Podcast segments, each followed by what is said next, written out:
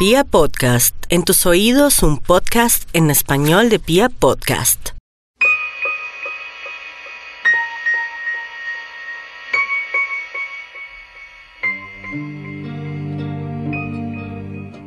Hola mis chismófolos, soy Carolina Pardo y les doy la bienvenida a un episodio más de Chismes de Película.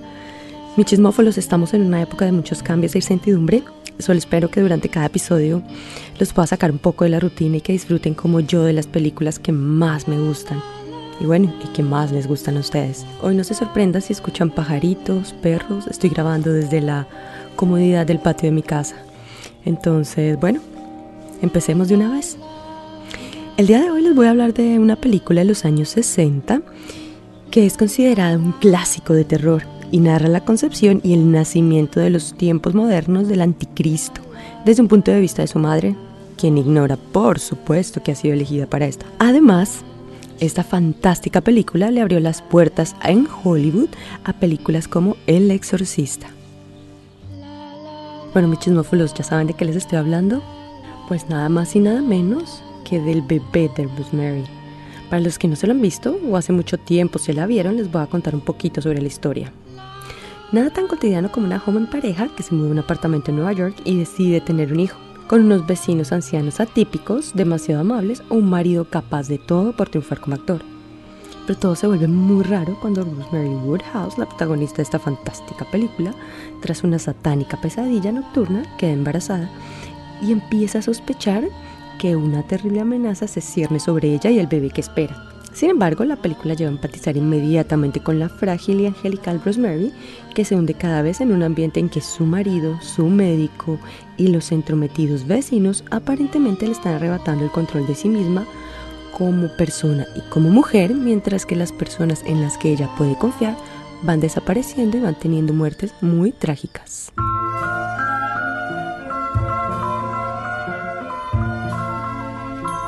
Bueno, mi chismófonos, ahora sí entramos con los chismecitos deliciosos sobre el bebé de Rosemary. Esta película fue dirigida por Roman Polanski. Eh, Mia Farrow estuvo con el papel principal, haciendo de Rosemary Woodhouse. John Cassavetes hizo el papel de Guy Woodhouse, que, es el esposo de, de Rosemary.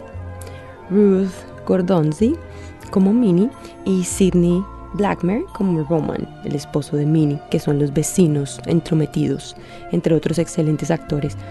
Contó con un presupuesto de 2 millones de dólares, bastante alto pues para la época, y al 31 de diciembre de 1969 había registrado un total de 33 millones 395 mil dólares en solo taquillas estadounidenses. Y Paramount fue el estudio que se encargó de realizar toda la producción de la película.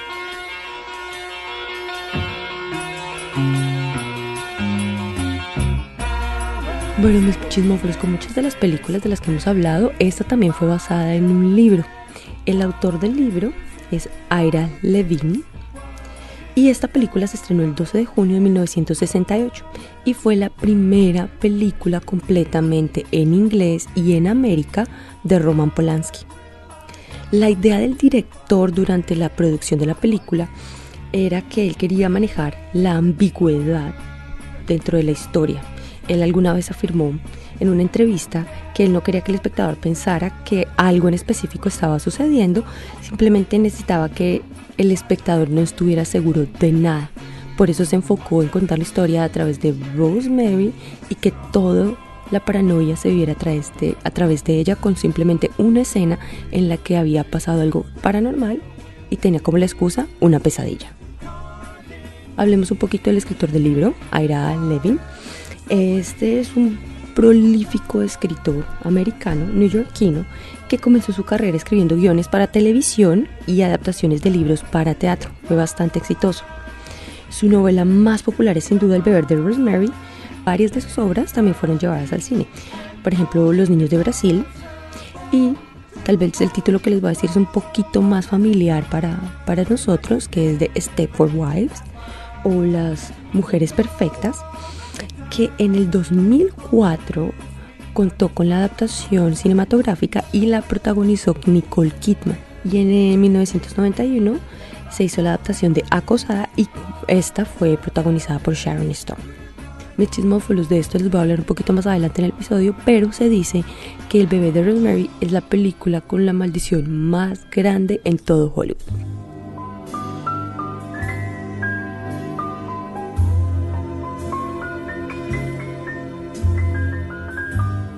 Y como siempre les voy a hablar un poco más del director, que es una parte esencial de la película. Como les dije anteriormente, el director es Roman Polanski, que ha sido una persona bastante polémica durante toda su vida.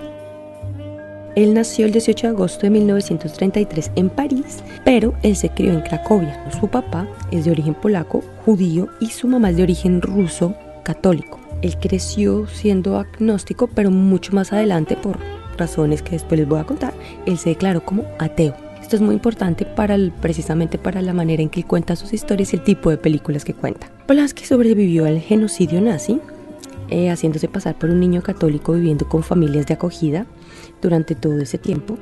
Su mamá murió en el campo de concentración de Auschwitz, mientras que su papá sí logró escapar y más adelante se reuniría con él y vivirían juntos. Una vez finalizada la guerra, eh, con 13 años de edad, Roman Polanski hizo parte de un programa de televisión polaco titulado La Alegre Pandilla. A los 14 años eh, se volvió un actor de teatro y más adelante entraría a estudiar en la escuela de cine y Lotz y empezaría su carrera en el cine. Su primera película como director fue El cuchillo en el agua, que fue bastante buena y bastante aclamada, y lo que le abrió las puertas a trabajar en el Reino Unido, en donde hizo la película Repulsión en el 65. También hizo Callejón sin salida y una adaptación de Macbeth, que por cierto no tuvo mucho éxito en Europa, pero en Reino Unido la gente le pareció bastante buena. Mis queridos chismófolos, les cuento que Roman Polanski inicia su carrera en Hollywood con nuestra película El bebé de Rosemary en el 68 y a la que le seguiría otro éxito de taquilla con un film policíaco, Chinatown, en el 74, en el que también tuvo un papel como actor. Les recuerdo que él también era actor, entonces le gustaba ser parte de sus películas. Les cuento que en el 69, esta historia es bastante dura, su esposa Sharon Tate fue asesinada por la secta de la familia liderada por Charles Manson. Este ya es una historia bastante conocida dentro de Hollywood. Fue una masacre terrible que sucedió en las colinas de Hollywood cuando ella se encontraba en su casa con un grupo de amigos, la familia de Charles Manson entró y los asesinó a todos. Polanski dejó trabajar bastantes años, se fue para Europa y en el 77 fue acusado de drogar y violar a una modelo de 13 años en la casa de los actores Jack Nicholson y Angelica Houston, que pues en esa época estaban casados. Y antes de que el juez le dictara sentencia, eh, que hubiera podido costarle una condena de aproximadamente 50 años, él rompió su libertad condicional y regresó a Francia, de donde no puede ser extraditado. A raíz de eso, él solamente realiza películas en Reino Unido y en Francia.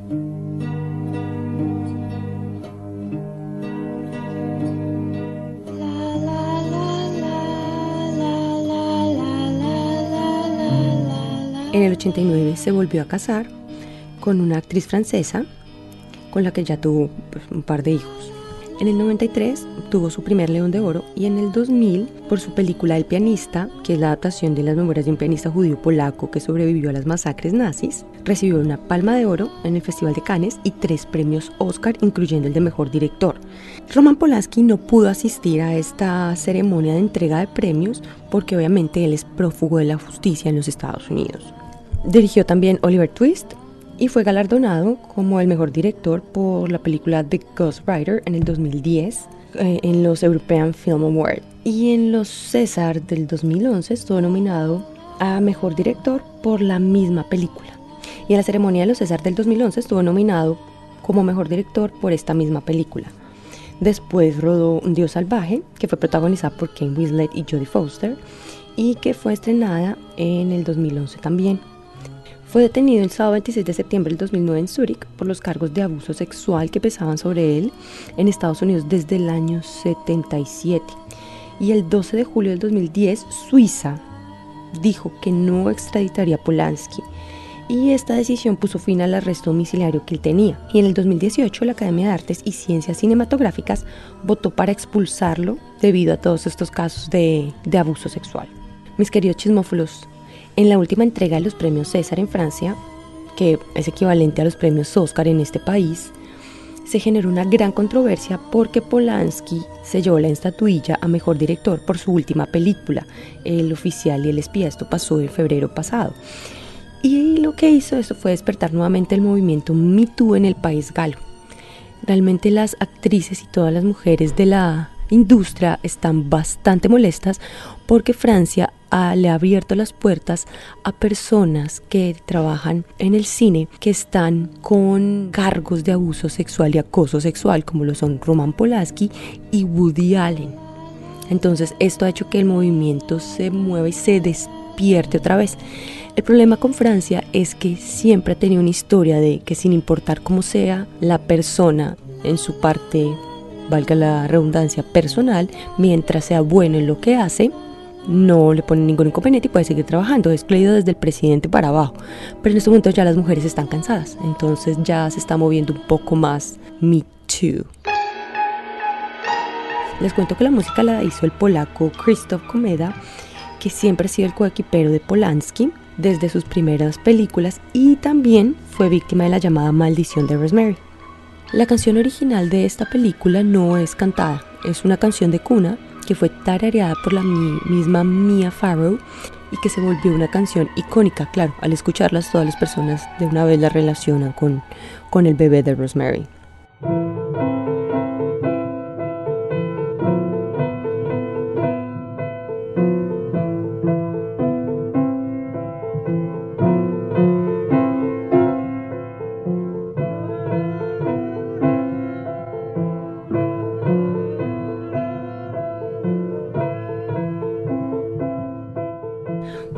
Ahorita vamos a hablar un poquito de cómo fue la selección de los actores de esta película. Les cuento que para el papel de Rosemary, Polanski quería una mujer que fuera la representación de la típica mujer americana, lo que denominan la chica del lado, que es una persona con la que todos se pueden ver reflejados, que es la amiga del al lado, la vecina, que es muy linda, que es buena persona. Eso era lo que él quería para su película. Su primera opción fue Tuesday Well, que en esa época era súper conocida por el trabajo en El Rey del Juego, pero los productores tenían una idea muy diferente y querían a la en ese momento muy popular Mia Farrow, que estaba muy de moda por la serie de televisión Peyton Place, y ellos estaban completamente seguros que le iba a dar profundidad al papel, lo que más adelante el mismo director entendió y aprobó por completo. Y funcionó a la perfección. Polanski es muy conocido porque tuvo muchísimos desacuerdos con la producción, con los actores, pero en lo único que realmente estuvo de acuerdo con el productor Robert Evans fue que el papel de Guy Woodhouse tenía que ser para Robert Redford. Pero desafortunadamente Paramount y el actor tenían una disputa contractual en ese momento y no pudieron resolverla y el actor no pudo quedar en la película lo que llevó a que audicionaran a otros actores, como lo fueron Robert Wagner, Richard Chamberlain, eh, James Fox, Lawrence Harvey, Warren Beatty y Jack Nicholson, que también hizo una prueba pantalla. Por último, Polanski decidió que quería quedarse con el actor John Cassavetes porque lo conocía desde antes y él era muy conocido por haber trabajado en películas independientes. En cuanto a la elección del resto del cast, eh, Polanski hizo algo poco ortodoxo en su momento. Después de leer el libro, lo que él hizo fue dibujar a cada uno de los personajes teniendo en mente sus características y el look que iban a tener. Le entregó esos dibujos a Paramount y así fue como actores como Ruth Gordon y Sidney Blackmer participaron en esta película, que eran actores que no habían tenido participación en, en films hace bastante tiempo. Y por supuesto les ayudó a revivir sus carreras. Como les estaba contando, Roman Polanski tuvo muchos problemas con la producción, con los actores y también con el estudio, porque se retrasó todo su cronograma, porque era muy meticuloso y quería que todo fuera a la perfección. Entonces los productores dijeron, bueno, o lo adelanta o acabamos este proyecto. Pero algunos de los de las personas dijeron, bueno, dejemos que nos entregue un adelanto a ver cómo va. Les gustó tanto a los directivos de Paramount lo que vieron de la película que no le volvieron a poner ningún inconveniente con, con el horario, con el cronograma de trabajo. En cuanto a su relación con el actor John Cassavetes, tuvieron muchísimos desacuerdos durante la producción. La misma Mia Farrow contó que John, pues obviamente, como les dije anteriormente, era el rey de las películas independientes y él era muy conocido por su improvisación. Por el contrario, Polanski, ese tipo de director que es muy conocido por su precisión y exactitud, y que si un actor se movía una pulgada más de lo que él quería, hacía repetir las escenas. Aparentemente, eso hizo que sus maneras de trabajo chocaran y su relación se dañara. En algún momento, Roman Polanski dijo que John Cassavetes no había sido su mejor experiencia a la hora de trabajar.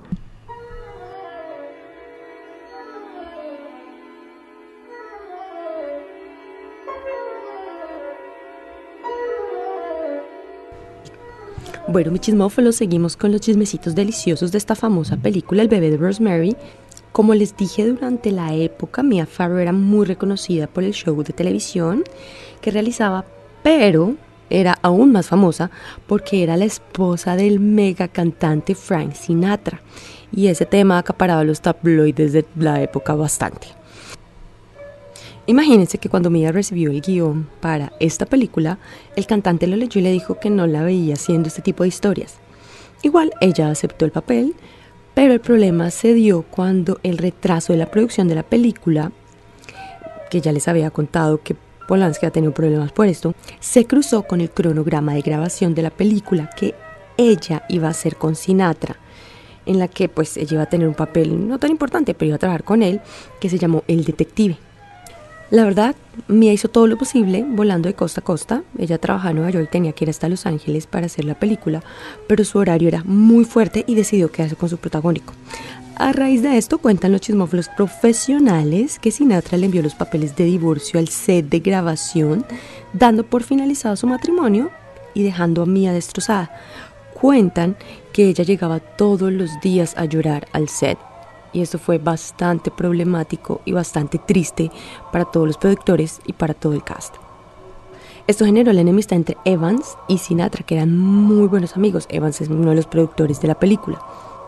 Esto llevó a que Imagínense, si Evans o Sinatra se encontraban en algún lugar público, algún restaurante o algún lado, o algún bar o algún lugar, teatro, lo que fuera, alguno de los dos tuviera que dejar el lugar. Así fue lo que generó este conflicto entre ellos dos para haber hecho sufrir a Mia Farrow.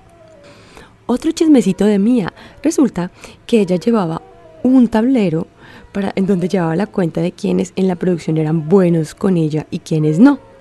Y como venganza, Polanski hizo uno para ella. Y todos los de la producción decían si ella había sido buena con ellos o no.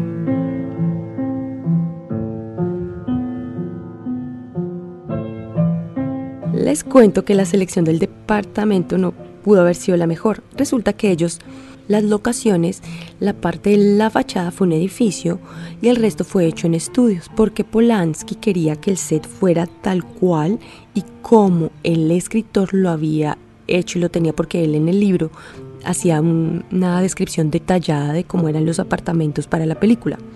Entonces él hizo construir eso en el set, pero la fachada utilizaron el emblemático edificio Dakota, que por supuesto tiene también su historia bastante oscura y de ahí es donde vienen muchas de las historias de que la película estaba embrujada porque ahí primero se hospedó un brujo que se llamaba Alistair Crowley, quien realizaba los rituales y que muchos años después también sería el asesinato del músico John Lennon, entre otras cosas que también sucedieron en ese edificio.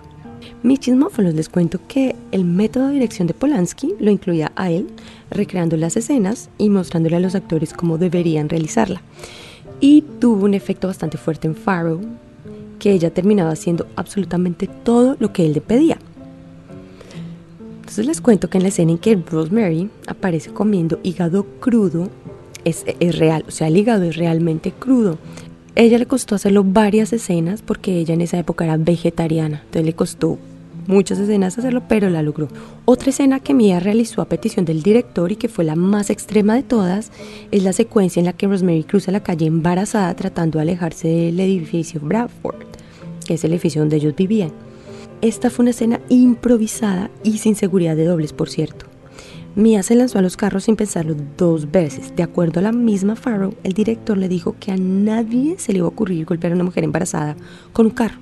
Y al mismo Polanski le tocó operar la cámara porque ninguno de sus camarógrafos o el personal de producción se atrevió a hacer ese difícil trabajo.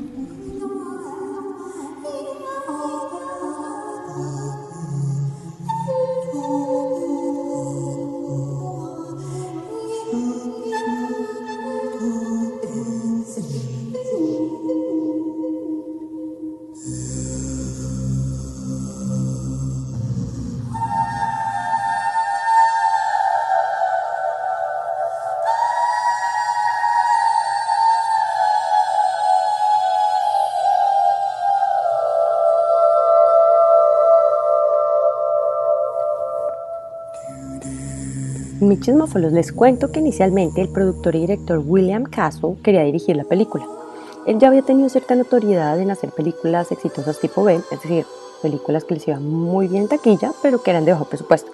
Pero Paramount decidió que Polanski era pues la persona indicada para este trabajo. Pero él no se quedó como con el deseo de participar en la película y obtuvo un pequeñísimo papel como actor dentro de la misma. En la escena en la que Rosemary está en la cabina telefónica, hay un hombre que está fuera de ella esperando para que salga. La verdad, un pequeño papel, pero fue muy importante porque este personaje le agrega a esta secuencia un aire muy estresante y le hace que se genere mucha tensión en ese momento. Entonces no fue el personaje más, más grande y de más tiempo en la pantalla, pero sí muy importante. Hablando de este productor, William, les cuento que él era fanático y le encantaba el trabajo del escritor Ira Levine, que fue quien escribió este libro, el libro en el que se basó la película. Y él le gustaba tanto que le compró los derechos del libro antes de que éste los publicara. Les cuento que la mayoría de las películas de terror hablan de historias supernaturales, pero que les dije, esta película se dice que tiene la maldición más grande y después de que el rodaje finalizara, algunas personas que hicieron parte de esta fantástica película pasaron por situaciones muy aterradoras y ustedes decidirán si la maldición es verdad o no. Un año después de la presentación, el productor William Castle, de que les estaba hablando hace un par de segundos, empezó a ser amenazado por correo en un tono bastante desagradable por haber hecho esta película, porque las personas no les gustó que se hablara del tema del diablo. Entonces lo amenazaron tanto y fue tanta la presión que a raíz de esto se le generó una enfermedad en los riñones, que obviamente todo el mundo la atribuía, pues, como les dije ahorita, el estrés que, que le generó toda esta situación. Cuentan los chismófolos profesionales que durante el tratamiento que tuvo, en los momentos de más profundo dolor, él suele gritar, Rosemary, por el amor de Dios, suelta ese cuchillo. Por su parte, el director musical, Comeda, Christopher Comeda, no volvió a trabajar con Polanski nunca más, ya que también en el 69 se cayó un barranco en Los Ángeles y sufrió un hematoma que lo dejaría en coma y más adelante fallecería. Pero sin duda alguna la historia más oscura de la maldición es la que involucra a Polanski, de las que les conté anteriormente, fue cuando asesinaron a su esposa Sharon Tate cuando ya tenía ocho meses de embarazo, que fue este asesinato que fue realizado por la familia, el grupo más cercano de la secta de Charles Manson. También se le atribuyen el divorcio de Mia Farrow, también Robert Evans, que fue un productor de Paramount. Él estaba muy, muy envuelto en todo el tema de la película y ya le dieron tres derrames cerebrales que también fueron atribuidos a esta maldición asimismo como el asesinato de John Lennon en el edificio Dakota. Bueno, mis chismófilos, hay también dos secuelas del bebé de Rosemary. Una de, las, una de las secuelas fue hecha en 1976 y que fue para televisión, que se llamó ¿Qué le pasó al bebé de Rosemary? y que fue sacada al aire por la cadena televisiva APC durante la época de Halloween y en 1997 el mismo Levine, el escritor de la historia, él sacó una secuela que se llamaba El hijo de Rosemary. Y por supuesto también le hicieron un remake a la película en el 2014 que fue estelarizada por Zoe Saldana como Rosemary.